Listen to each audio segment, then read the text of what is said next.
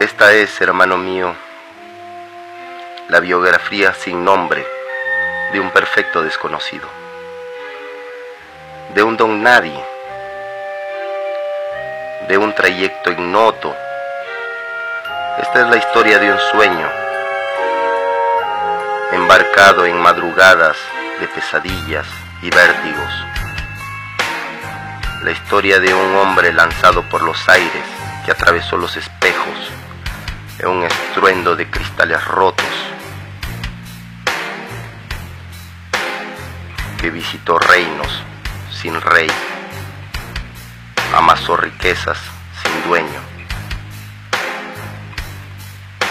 danzó por el infinito en círculos concéntricos, viajó hasta lejanías inconmensurables, leyó los edictos que sostienen la suprema ley